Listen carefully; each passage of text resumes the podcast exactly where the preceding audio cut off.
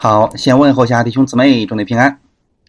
那么现在我们啊，先说一下我们今天所要分享的内容。我们今天要继续我们的是以弗所书系列。今天我们进行的是以弗所书的第二章四到七节。我们分享的题目叫“认识神丰富的恩典”。好，我们先一起来做一个祷告。天父，我们感谢赞美你，谢谢你给我们时间，让我们一起能够敬拜你，一起能够赞美你，也借着你的话语更新我们。谢谢你给我们这样一个机会，让我们能够在你的话语上更深的来认识你。我们需要神你的话语，就像需要食物一样。我们需要你的话语来更新我们，使我们时刻记得我们在基督里边的福分，我们在基督里边的身份。主，今天借着这样的话语，让我在你的话语当中更深的来认识你。谢谢你恩高我们，谢谢你带领我们。愿圣灵亲自你来保守我们每一个弟兄姊妹的心，赐给我们一颗分辨的心，让我们对照你的话语，能够行在生活当中。感谢赞美你，奉主耶稣基督的名祷告，阿门。好，先来看我们今天的本文。以弗所述的第二章四到七节，先来读圣经。以弗所述第二章第四节。然而神既有丰富的怜悯，因他爱我们的大爱，当我们死在过犯中的时候，便叫我们与基督一同活过来。你们得救是本乎恩，他又叫我们与基督耶稣一同复活，一同坐在天上，要将他极丰富的恩典。就是他在基督耶稣里向我们所示的恩慈，显明给后来的世代看。阿门。好，我们就读到第七节。我们需要来看一下我们上一次所分享的内容。上次我们分享到，我们过去的生命是个什么样子呢？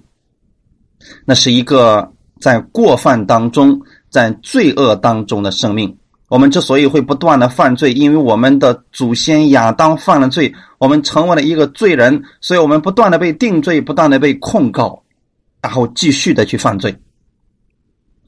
在过程当中，在这样不断的犯罪的过程当中呢，我们死掉了，因为罪的公价就是死。所以过去的时候，我们不认识耶稣的时候，我们毫没有盼望，我们也随从世界上。今世的风俗啊，去拜各样的偶像啊，或者我们任意妄为的去按照自己的喜好去生活，都在魔鬼的诱惑之下啊，在他的奴役之下，我们放纵自己的私欲，随从着肉体，想怎么样活就怎么样活。那么结局是什么呢？就是灭亡，就是沉沦。但是上帝一开始造我们的时候，他不是让人死。上帝造我们的时候，是希望我们活着，并且活出他本来要赐给我们的那个形象和样式来。但是因为我们犯罪了，我们必须要接受罪的刑罚，就是死亡。神不愿意我们死，所以神有一个方法是怎么样做到了呢？他就是用他儿子耶稣基督的死，他要代替我们而死。这样的话，我们才能够活下来。所以前面我们在一到三节的时候，我们就讲到说，我们就是那样一个生命，那样没有耶稣的话，我们的生命都在死亡当中，最终的结局就是灭亡。弟兄姊妹，今天第四节一开始说“然而”，这个“然而”是一个转折的意思。圣经当中提到了很多次这样的“然而”，但是就是这样的一个词，我们要记得，重要的不是前面。重要的是，然而后面的那个词，它要表达的意思是我们十分要去注重的。你比如说《提摩太前书》里面告诉我们说，保罗说：“哎呀，我过去是个罪魁啊，然而我这样的人还蒙到了神这样的恩典，蒙到了神的连续。”那就是你不要去注重前面的部分，你要注重的是，然而后面的部分，就是你现在你要得着的那一部分。是我们特别要注意的。过去你虽然在罪恶当中，你虽然是要死亡的，但是它有一个转折出现了，就是神没有那样来待你，神是怎么样做的呢？虽然我们全人类都死在过犯和罪恶当中，然而因为神他是充满怜悯、充满恩典的，就是因为这个缘故，不是说哦，我们人突然有了良知，我们觉得哎呀，过去我们的祖宗都犯罪了，所以我们觉得我们应该向神悔改，向神去认罪啊，应该去走向神。不是的，我们都如羊走迷。刚才。呃，弟兄给我们所分享的那个歌曲一样，我们都如羊走迷，我们不还不愿意回到神那里去，是神亲自来找我们。为什么他愿意找我们呢？因为他有丰富的怜悯，这是神的一个本性啊。神因为要怜悯我们，他要让我们苏醒过来啊，不是我们自己可以醒过来的。我们过去我们在犯罪当中，我们觉得还挺好的。哎，我们觉得，哎，这个犯罪大家都这么干，而我们也这么做，没什么了不起的。但是神不愿意我们这样，神让我们的灵苏醒过来，神让我们与基督一同活过来。就算你以前死在过犯当中，神能够让你活过来，让你离开罪恶。所以今天让你能够离开罪恶，让你能够活过来的，不是你自己的努力，是神那丰富的怜悯。哈利路亚，这一点对我们来讲实在是太重要了。就是你把焦点要放在神那里，让他来帮助你，而不是你说啊，我今天已经信主了，所以我要努力的去不犯罪，我要努力的活出神的样式。你发现你努力的还是活不出来，你必须去依靠神那丰盛的怜悯，让他的怜悯充满你，你就才有了怜悯，让基督的爱充满你，才能有爱活出来。如果他的爱不充满你，我们就活不出来。所以这点还是这样，对我们来讲太重要了。神为什么要苏醒我们？为什么要救我们？为什么要让我们活过来呢？因为这就是神的本性。神的本性是什么呢？就是爱。因为神他有一个爱的本性，所以因为他爱你，他不愿意你死亡。因为他爱你，所以不没有按照你的罪恶来待你。这就是我们神的。伟大和恩典了。本来我们是该死的，但是他没有按照我们本该受的那种结果来对待我们，这是神的爱。所以不像许多人所形容的那样，神是一个啊拿着个大棒在后面时时的追着你，只要你犯罪，马上棍棒来敲你，给你意外，给你灾祸，给你各种各样的羞辱，直到你死亡。神不是这个样子的，这样的话就把神。理解错了，神的本性是爱，是怜悯，是丰富的恩典。哈利路亚！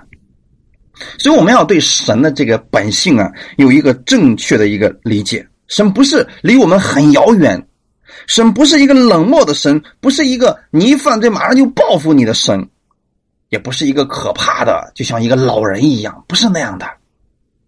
神充满了怜悯。就是他有同情心，他有连续的心，他是仁慈的，他特别渴望去帮助人，他用他的爱来吸引我们，使我们回转过来，他用他的恩典使我们悔改，这就是神的方式，这就是神的属性，他的本性是如此的。所以，我们一旦谈到怜悯的时候，这是一个有条件式的怜悯。怜悯为什么我们说是有条件的？第一，你要想怜悯别人，你要注意到别人的需要。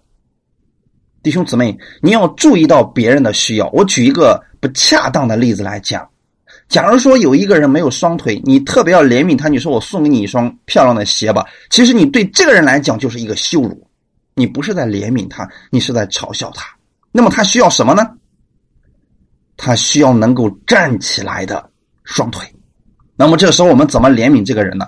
这个人没有腿，我们怎么样让他能够站起来呢？你做不到，所以你说，呃，我我很想怜悯你，可是我做不到。但是神可以，神曾经让瞎子看见，让瘸腿的行走，让他瘫痪的站起来，这是神的怜悯。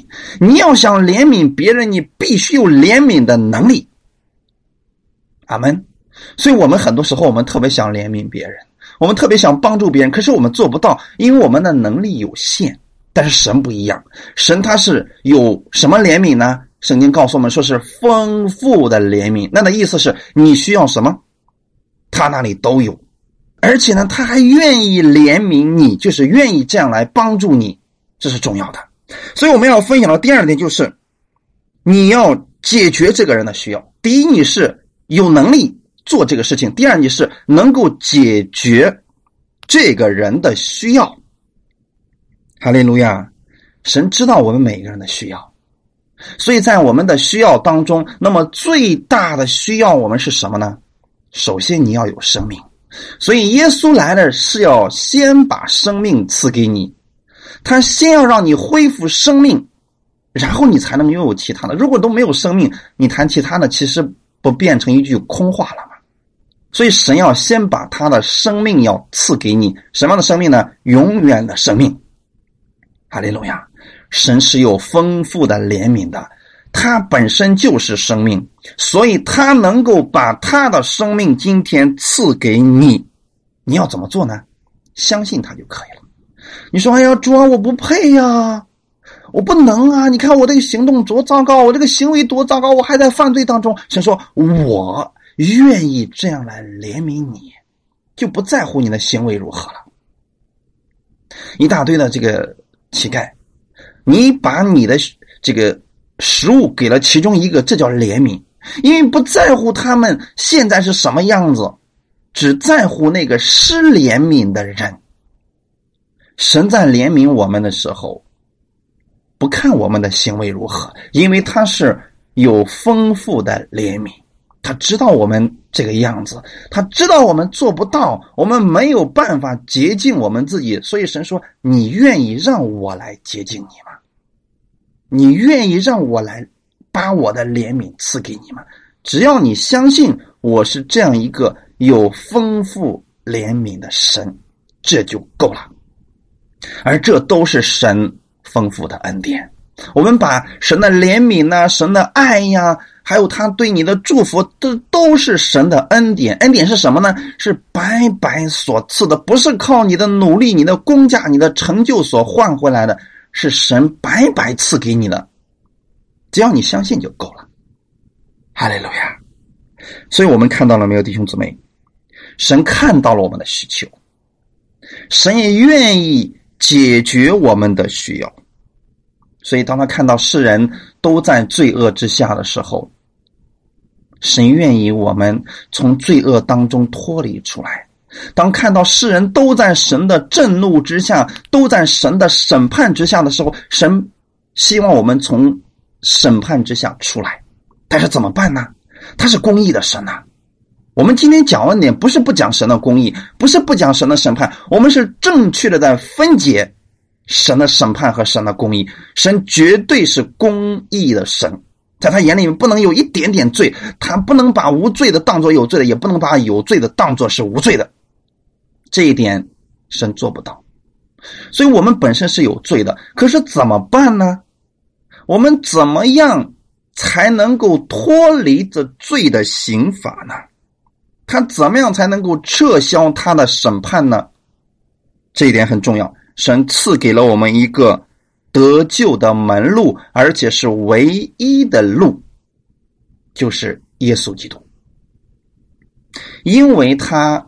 充满了怜悯，因为他爱我们，他不愿意我们人死亡，他愿意我们活在他的恩典之中，活在他的永生里边，所以他要救我们脱离死亡，脱离罪，脱离审判。我说的是刑罚下地狱的那个审判。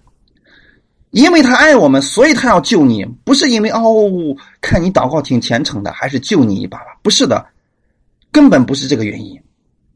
因为他爱我们，所以约翰福音第三章十六节就说的非常的清楚：神爱世人，甚至将他的独生子赐给他们。原因很简单，他之所以把他的独生爱子赐给我们的原因。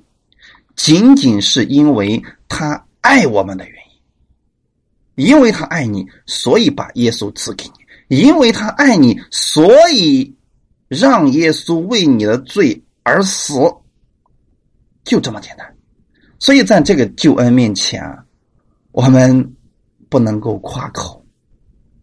第五节的括号里边不也说了吗？你们得救是本乎恩，他的意思是什么呢？是完全基于上帝的恩典啊，不是你做了什么，不是你信了某一个宗教，或者说你的上辈子比较好，不是这样的，是因为他的恩典。哈利路亚，神充满了爱，这就是神的本性，他是阿嘎派，是爱加倍的爱。这是出于他里边的那种无私的、无条件的，啊，完全由他发出来的那种完全的爱，这就是神的爱。我们永远不可能达到神这种完全的爱，因为他的爱是长阔高深的。他的爱可以去爱那些不值得爱的人，去爱那些完全不配被爱的人，甚至他的爱是去爱仇敌。让你活，让他去死，而耶稣做到了这一点。耶稣因为爱我们，爱我们的最终的结果就是他爱我们，为我们而死。哈利路亚！所以神爱世人，甚至将他的独生子赐给他们，叫一切信他们的不至灭亡。本来我们是该灭亡的，但是神不让我们死，是因为他爱我们的原因。所以你相信耶稣为你的罪已经在十字架上死了，你今天就不用灭亡了。阿门。神愿意我们这样苏醒过来，就是认识到他为我们所做的这一切。如果我们认识不到，哎，那我们不可能去相信他。所以你首先要认识到，神是有丰富的怜悯的，他的这个怜悯。是针对所有的人，即便你是个罪人，你说我的行为可糟糕了，那神也愿意把他的怜悯赐给你，因为他爱我们是他的本性，所以他愿意这样为我们付出，所以神的怜悯是他内心的一个感动，弟兄姊妹，这是两方面的啊。神的怜悯是他内心的一个感动，他愿意这样为我们付出。而神的爱，弟兄姊妹，圣经上这里提到的爱是一个动词啊。怜悯是他心里边的动，心动了，看我们这个样子，不愿意我们这样再活着。然后呢，爱我们，他的爱的行动是什么呢？他爱的行动就是差遣他的独生爱子来到世界上，为你的罪死了。然后三天之后从死里复活，使你因信成义。所以这就是爱的行动，一个是怜悯里边的，一个是爱是外边的行动。所以这两者结合起来，我们就认识到了神那丰富的恩典。神不是光想一想哦，挺可怜的啊。我们很多时候是这个样子，我们一看啊，这个人真的很可怜，这么年轻就得这么一种严重的病，哎，好可怜呐！我挺怜悯你的，可是我帮不了你。呃，结束了，你心里面有这种感动，但是结束了。神不是这样的，神他心里面有感动，然后外面已经做了，在两千年前他就已经都做了这个事情了。所以你要先认识到，其实神已经早都做了这个事情了。哈利路亚，神怜悯我们，所以他差遣他的爱子为我们罪。为了我们的罪来到这个世界上啊，一定记得这个问题啊！如果我们人都没有犯罪，耶稣就不用来为我们而死了。所以这就是神为什么差遣独生爱子来到世界上。耶稣本身就是神，让我们能够看得见的一个活动的恩典。虽然我们的罪很多，我们比较顽梗，我们比较悖逆，但是。在神这样丰富的怜悯面前，你若相信，神就可以拯救你。哈利路亚！所以神总是以怜悯来对待我们。只有一种结果，人才会灭亡，就是你面对他这样的怜悯，面对他这样的恩典和爱的时候，你藐视他的怜悯，你藐视他的恩典。这样的人一定会灭亡。就是我不要你拯救我，我不要耶稣，我不要相信耶稣。你藐视他的怜悯，藐视他的恩典的时候，神就以他的公义来对待你。那个时候，人只能灭亡。所以你要想接受耶稣，首先要认识到耶稣他是这样的一位神。只有人认识到神有多爱他的时候，他才能够去接受耶稣的这份爱，才能知道去珍惜耶稣的这份爱。凡是对神的爱无动于衷的，或者说是拒绝的，这样的人结局一定是灭亡。后面第五节就说的很清楚：当我们死在过犯中的时候。便叫我们与基督一同活过来。好，这里面有个很重要的一点内容是什么呢？神拯救我们的时候啊，我们都还在犯罪，这是一个很关键的事实。圣经上很清楚的宣告出来：神在我们还犯罪的时候，我们死在过犯当中的时候，他就叫我们与基督一同活过来。有人可能不理解，说。耶稣基督是两千年前钉在十字架上，然后复活的。信徒怎么可能与基督一同复活呢？这究竟是怎么样完成的呢？其实啊，这里边有包含着有三层的意思。第一个是耶稣基督活出了一个无罪的完美的生命。神爱世人。所以他要让耶稣去拯救他们，可是他面对了一个难题，就是所有的世人都犯罪了，失去了神的意，失去了神的荣耀，而只有完美的人才能够与神同在，才能够与神在一起。弟兄姊妹，我不知道你们能理解吗？你要想跟神在一起，你必须是一个完美的生命。你必须是有义、有神的义，你才能与神在一起。要不然，你身上要是有罪的话，你就只能跟神分离。可是，耶稣到这个世界上的时候，世人确实都犯了罪。但是呢，我们怎么样跟神一同就是在一起呢？这就是告诉我们呢，耶稣他活出来了一个人完美的生命。没有瑕疵的生命，他成为了人的样式，来到这个世界上，活在律法以下啊！但是他却没有触犯律法，也没有违背神的旨意，连一次都没有。他不该死，因为他是无罪的，所以他做了一件事情，就是代替了全人类的罪。这样的话，身份就做了一个交换，他把他无罪的生命。充满完全的生命，他把他的义啊，今天都给了我们。那么在神看来，哦，神看到了一件事情，就是相信耶稣在十字架上所做的这一切的救赎之功的人，他身上都拥有了基督的义，都拥有了基督的圣洁，基督的完全。那么在神看来说，哦，我看到了一件事情，那就是。这些相信耶稣的这些人，他们在我眼里边都拥有了跟耶稣一样的义，他们都跟基督一同复活了。他们过去的那个老的生命都已经死去了。现在我们所有相信耶稣的人，我们身上都披着耶稣基督的衣袍。这是刚才我们分享的第一点。第二点是，耶稣基督为世人受死。那么，要想拯救世人，神看到世人都已经犯了罪，触犯了律法，违背了神的诫命。那么，他借着耶稣的死，就完全替代了我们该受的惩罚。罪的公价不是死吗？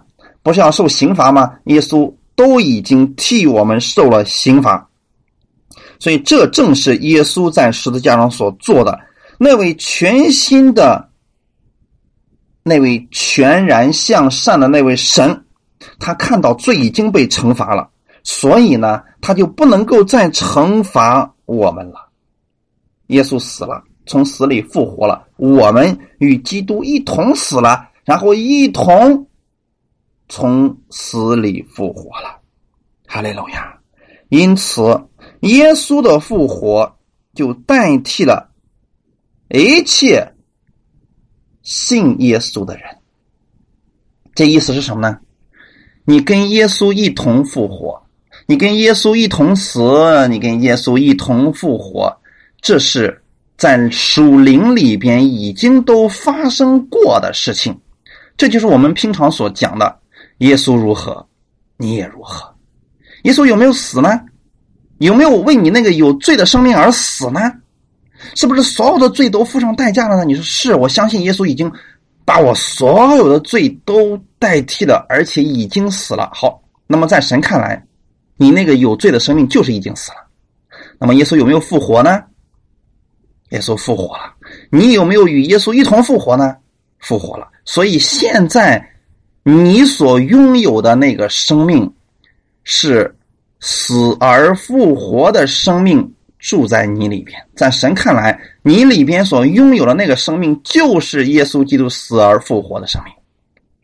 哈利路亚，弟兄姊妹，这一切事情都发生在属灵里边，你必须要借着相信，就是你眼睛看不见，你必须是相信这个事情，他已经都成就了，然后接受就可以了。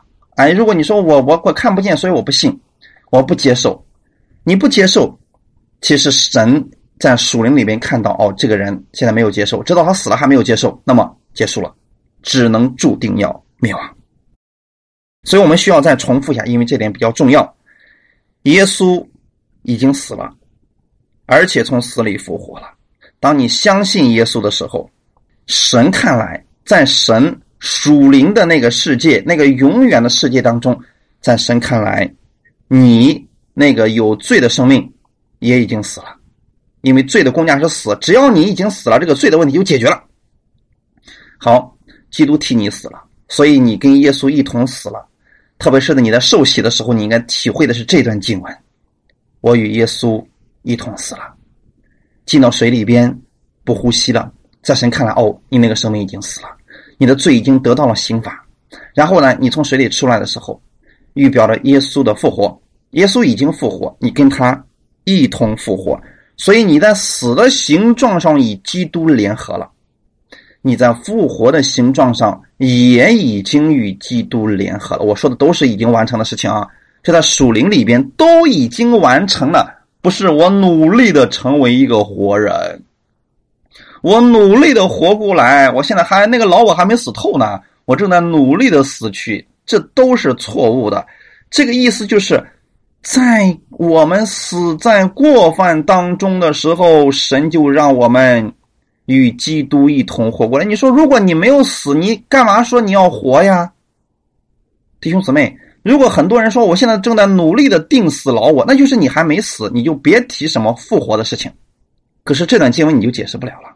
这里边说的很清楚，当我们还死在过犯当中的时候，就是已经死了。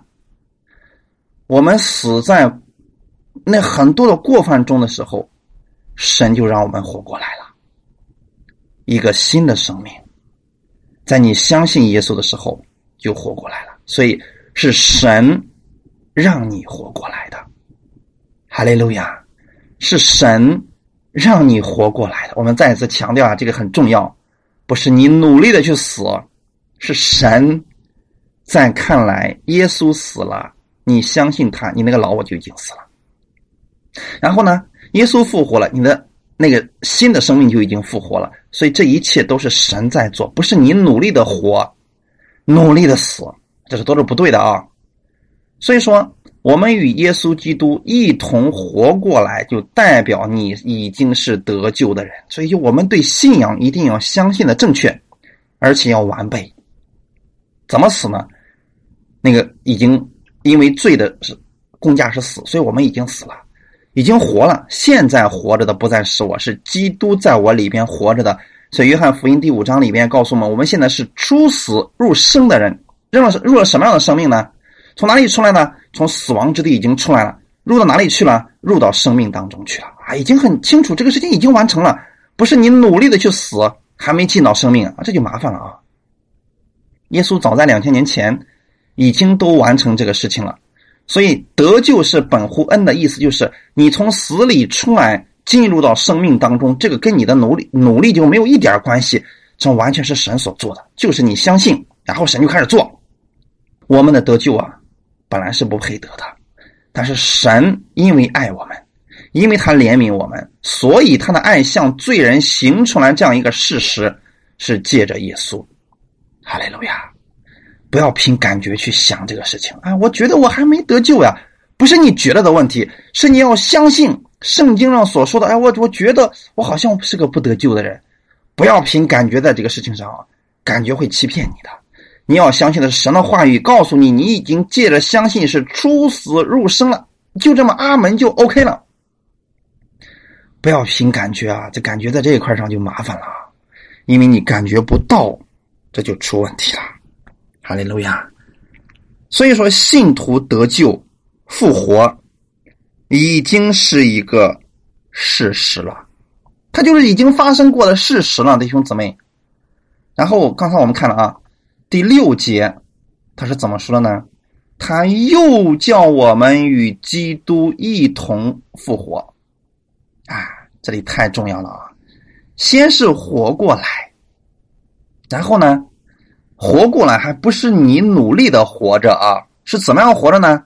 看第六节，第六节说的是，他又叫我们与基督耶稣一同复活。基督复活以后去了哪里呢？很简单，回到天上去了。阿门。所以你复活以后去了哪里呢？去天上了。这些事情在属灵里面都已经发生了。所以我们的家乡在哪里？在天国，在天上。现在我们只是一个寄居的，你来地球旅游来了。啊，弟兄姊妹，等这个肉身结束了。我们就回家了，所以基督徒应该这样来面对死亡的呀。这个身体死了，哎，我们就回家了。弟兄姊妹，圣经上在第六节已经告诉我们很清楚了，是神叫我们与耶稣基督一同复活。如果耶稣那个肉身的生命没有死，他就不能复活，因为复活是一定是先死才能活，才叫复活嘛。耶稣复活以后，就回到了天上。我们要相信，我们这个身体死了以后，我们也要复活，也要回到天上，就是与基督一同，肉体灵都活过来啊！这是双重的活过来，然后都坐在天上。现在我们的灵已经复活了啊，弟兄姊妹，不要想是哎呀，我还没活呢。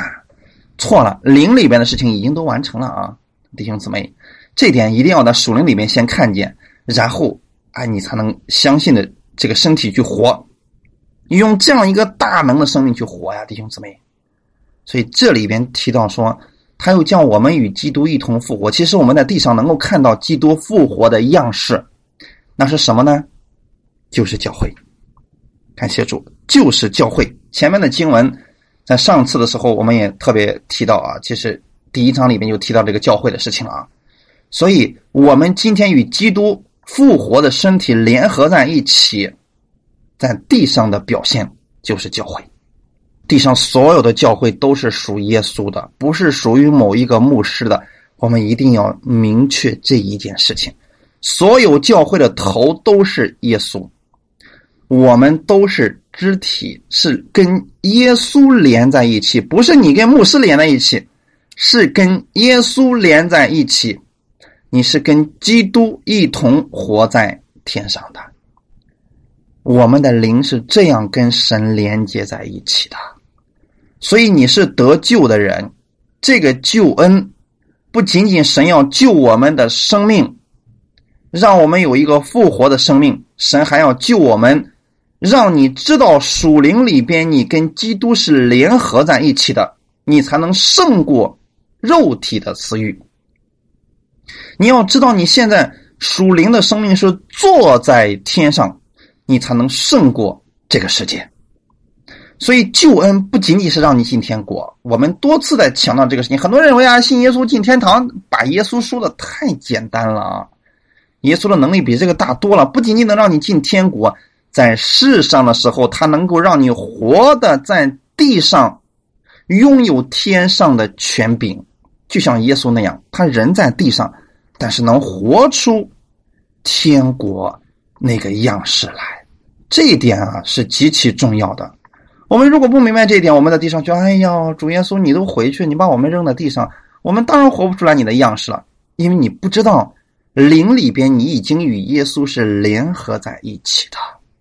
你如果不知道，你就看看教会，教会本身就是与基督复活的身体连接在一起的一个非常明显的一个标志。所以，教会里边的人的生活应该是与世界上人是不一样的。教会里边的人，他所行出来的样式，他所行出来的权柄和能力与世人是不一样的。所以，弟兄姊妹。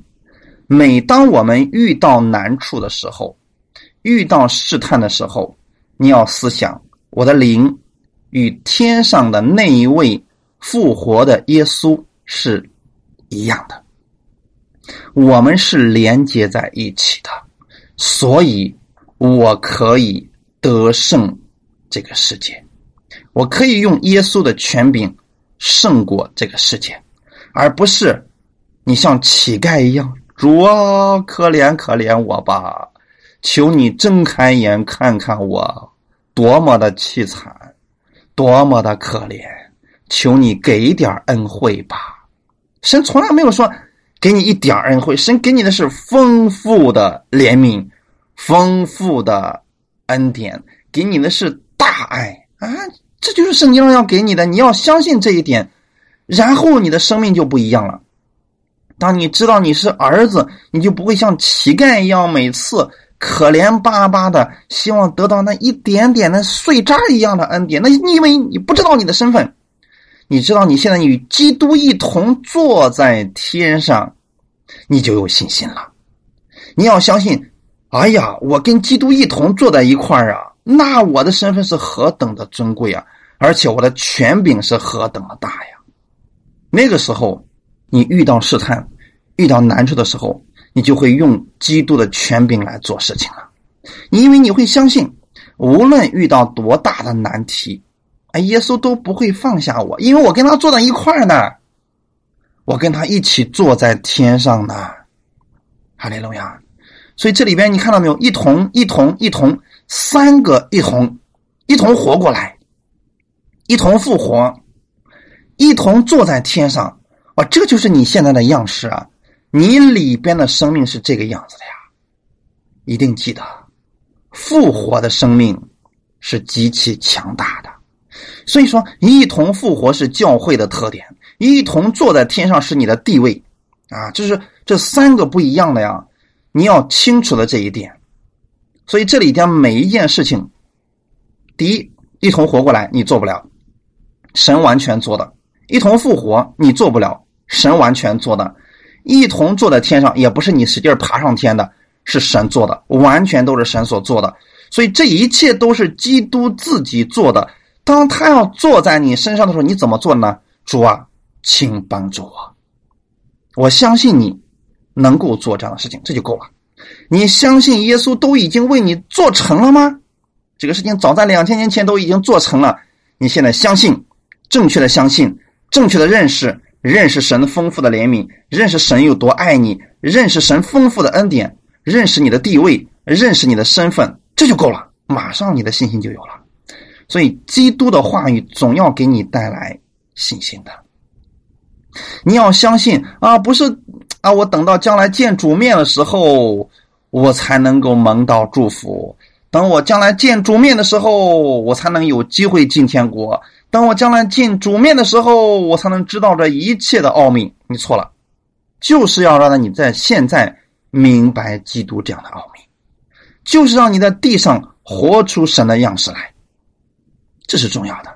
这些事情神早都已经完成了，这些事实你需要用属灵的眼睛来看见它，而不是凭感觉呀、凭眼见，这些事情都看不见，因为这都是在天上已经发生的事情。一同坐在天上，你想想看，你在地上的人，你看天能看多远呢？啊，所以弟兄姊妹们，我们基督徒有两个身份，第一个是在地上的身份，第二个是在天上的身份。你在地上要看到你天上的身份。如果你站在地上看到了你天上的地位，你再来看地上的事情，哎，你发现哎，这世界上没什么可以贪恋的，因为跟天上那个比起来啊，这个完全就不算什么了。那个时候，你的目光就大了，也就是说，你的眼界就大了。你不会说：“哎呦，主啊，你都不知道我家里的事。”可让我头疼了！你看看神，他的眼睛遍察全地，所有的事情都在他的掌控当中，所有的事情都在他的这个眼见之下，他都有能力解决。你看，哦，是啊，我跟神坐在一块儿呢，那么他一定能解决我这些问题。所以要在属灵里边先看见这一切，看到你与基督一同坐在了天上，弟兄姊妹。这里有一个重要的词要给大家来分享，就是坐在天上。你不是在天上使劲做工、使劲努力、使劲往上爬，到那个时候不用爬了。在地上的人都是想努力的往上爬，爬得更高，我要飞得更高，哎，都想爬得更高一点，都想飞得更高一点。但等你到了天上的时候啊，不用爬了，因为已经最高了。不用再飞得更高了，已经是最高的了。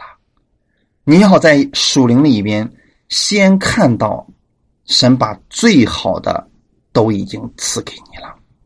当你看到这一点的时候，你就会用天上的眼光来看世界，就会用天上的生活方式在地上来生活，也会用天上的言语来生活在地上。耶稣正是这样一个人。他的眼光总是看上面，所以每次遇到问题，他看上面，看上面的时候，他就能感谢主了。所以五饼二鱼在我们人看来，这点算什么呀？但耶稣举目望天就注谢了，他看的是上面，他的生活呢，也是看上面的生活，仰望天赋的供应。他从来不看，哎呀，我为什么没有房子啊？为什么没有车子呀？我竟然连个马车都没有，我竟然都没有一一匹属于自己的驴。哎，耶稣没有看这些，因为呢，他的生活完全是属天的。他知道，等他有需要的时候，他就有驴了；啊，等他有需要的时候，他就有住的地方了；等他需要银钱的时候，他就有了。这就是我们所说的，他的生活方式完全是按照天上的方式在生活。那么他的言语呢？他的言语也是一样的。我们地上的人，我们看到五饼二鱼，说：“哎呀，这点饼分给这五千个人算啥呀？这点算什么呀？太少了。”我们的耶稣从来不说这样的话，他说：“够了，你去分给他们吃吧，尽他们所要的给他们，能吃多少就拿多少。”你看见没有？所以他的言语也是不一样的。在遇到困难的时候，他说了：“上次我们在主日的时候正好分享了这样一个经文，那个两千个鬼住在一个人的身体里边。”耶稣看到这个鬼的时候，我没有说：“哎呀，吓死我了！两千个呢，我就一个人。”耶稣没有这么说。耶稣说：“这乌鬼啊，从他身上给我滚出来吧！”啊，这就是原文神的话语啊。耶稣是这么说的：“从他身上给我滚出来吧！”啊，你看，耶稣说的言语是什么？天上的言语。所以他知道自己的身份，知道自己的权柄，他就用天上的身份来说话，就用天上的权柄来说话。那个无花果树，对不对？他想吃，没有。耶稣说了：“从今以后，永没有人再吃你的果子了。”结果那个树马上咔干了，连根都枯干了。所以这就是耶稣的言语，他从来不说废话。他没有说：“哎呀，热死我了！哎呀，气死我了！哎呀，愁死我了！”如果这样说，估计耶稣死死了好多次了已经。耶稣从来不说这样的话语，因为这是地上的人所说的话语，他只说天上的话语。所以我愿意我们弟兄姊妹，你在地上生活，要学习像耶稣一样来说话。先看到你的身份，你坐在了天上了，哈利路亚！如果你认识到了你坐在天上的话，你的生活、你的眼光、你的言语都会发生改变。如果你没有看到气急败坏之下，你的言语就是属实的啊。所以说，能够认清我们的身份，我们的眼光看在哪里是太重要了。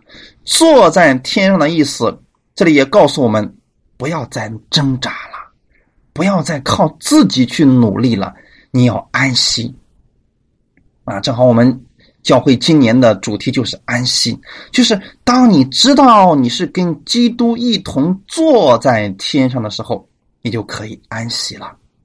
就是你坐下来，等着耶稣为你成就所有的一切，享受基督的得胜，享受他丰富的怜悯，享受他的大爱，一切都是他已经完成了，你在享受。所以这就是坐下来的意思。你为什么能跟基督坐一块呢？因为他把你所有的罪都洗干净了，所以你才能跟他坐一块要不然啊，我们坐不了一块去的。一个罪人，一个义人，怎么能坐到一块去呢？你现在能坐在一块就证明这个问题耶稣都已经替你完成了，所以你才能坐在一块呀，享受他的得胜吧。哈利路亚！我们虽然生活在一个没有安息的世界当中，但是你可以用天上的安息在地上生活。啊，这是足够能够让你应付所有环境的。阿利路亚。第七节也告诉我们说了，要将他极丰富的恩典啊，我们的圣经已经没有办法用别的词来形容了，因为我们的言语实在太缺乏了。在神的这样的恩典面前，我们没有别的词可以形容，所以说，极本身就是一个最大的，极丰富本身丰富就是很多的意思，结果又极丰富，就是。最多的恩典了，神要将他极丰富的恩典是什么呢？后面做了一个解释啊，所以不能随便乱解释啊。你看后面是怎么说的呢？他极丰富的恩典指的是什么呢？这里面说了，就是他在基督耶稣里向我们所施的恩赐。你要先在圣经当中查到，在基督耶稣里面，神究竟给了你什么，你才能知道他的丰富。他的恩典确实是极丰富的啊，因为没有办法再说了，所以只能用“极”这个词。你看圣经当中有很多这样的经文，我愿意你们在读圣经的时候把这些经文都标出来了。在基督里，神给了你什么？在基督里，他赐给了我什么？在基督里，你有什么样的身份？在基督里就不定罪了。在基督里边，一切都是阿门的。在基督里边，神把一切丰丰富富都已经充充足足的加给你了。这都是在基督里边啊，所以你读圣经的时候呢，把这些经文都标出来，那是神给你的，那就是神在基督耶稣里向你所示的恩赐。哈利路亚！这样的恩典实在太多了，丰富到一个地步，只能用一个词来形容，就是极丰富了。哈利路亚！神把这样的恩典赐给你啊！所以你要先认识到神这样丰富的恩典。那么神给你恩典的目的是什么呢？啊，神给你这样丰富的恩典的目的是什么呢？神这样丰富的怜悯的目的是什么呢？第一，让你得着救恩；第二，让你得着丰盛的祝福。还有一个重要的原因啊。最后一句，第七节的最后一句是这么说的：“显明给后来的世代看。”哈利路亚！原来啊，上帝之所以赐给我们这么多丰富的恩典，还有一个重要的原因，给后来的人看。看什么？不是看神有多么的恐怖，你不听话就收拾你。给你疾病，给你灾难，还有一个冠冕堂皇的词儿，这是在管教你，为了让你得益处。神不是这样的，让我们去传讲给后人看这个东西。今天你知道吗？有多少人把耶稣都传错了？神这里说的很清楚，要让后来的世代来看他那极丰富的恩典，就是在基督耶稣里给了我们什么样的恩典。我们给别人讲了什么？如果今天你是一个讲道人的话，你确实需要思考一下，你给世人，给后来的世人讲了什么？讲的是神丰富的恩典吗？还是你告诉世人啊，你这悖逆的东西啊，上帝要抽打你，上帝要管教你，上帝要收拾你，上帝要定罪于你。如果你给别人讲的是这样的一些事情，你给后来的世代看的是这些东西，请向神悔改吧。你仔细的读一下以弗所书的内容，你看神究竟要向你表明的是什么？你应该给后来的世代看的是什么？圣经上已经说的非常清楚了。我愿意，我们所有传讲神话语的人，我们要回到圣经当中。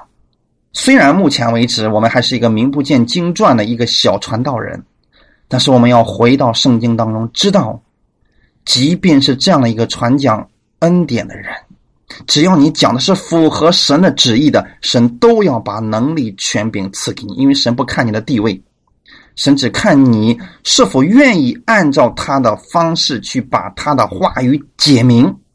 所以神既然说了，让后来的世代。去看明他那极丰富的恩典，这正是我们要给世人传讲的神那丰富的恩典，就是我们今天所讲的恩典的福音。哈利路亚！再次要确定一下，我们所传讲的恩典的福音是正确的，所以不要去看那个周围的人，他们总是说啊，这个是一端啊，那个是一端啊，这个是有错的啊，这个是那个是有错的，这个教会荒凉，那个教会有问题，这样的人。不要去相信他们的话语，因为他们不是给人看的是神丰富的恩典，看的不是耶稣基督给我们做了什么，他给人看的是纷争，是给人看的是错误的东西。不要相信这些人了，这是错误的。你要想给别人传耶稣，要给别人传福音，什么是福音呢？神丰富的恩典，这就是福音。什么是福音呢？基督耶稣里，神给了你什么？这就是好消息，这就是福音，这就是我们要向世人所显明的东西。要世世代代往下传讲的是神为我们成就了什么？神有多大的怜悯？神有多爱我们？神有多少恩典要给我们？这才是神要让我们给他们传讲的，给后来的人传讲的。所以，我想问：今天的你传正确了吗？你给别人传的真的是福音吗？什么是福音呢？耶稣以及耶稣给了我们什么？耶稣为我们做了什么？我们本来是该得到什么，结果我们没有得到什么，我们反而得到了神的莫大的怜悯，这就是好消息。本来我们是该死的，神没有让我们死，让我们活了，而且永远活着。本来我们是该下地狱的，神没有让我们下地狱，让我们活在了天上，并且跟耶稣坐在一起。让我们在地上能够活出耶稣的样式来，这就是好消息。就是神不按照你原来的样式该得的结果来对待你，而是按照他的恩典来对待你，这就是好消息，就是福音，就是我们要向世人世世代代去传讲的内容。哈利路亚！啊，我也相信我是被圣灵这块感动了，所以我要给大家一定要讲明白。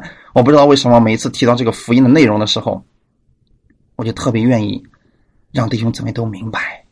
我们给世人彰显的不是啊，这个异端，那个异端，这个纷争，那个纷争，这个人不好，那个牧师有多糟糕，他讲是什么什么什么样的东西，不是这些东西，是要告诉世人，耶稣，耶稣才是我们唯一需要向世人去显明的。那么，耶稣带来了什么呢？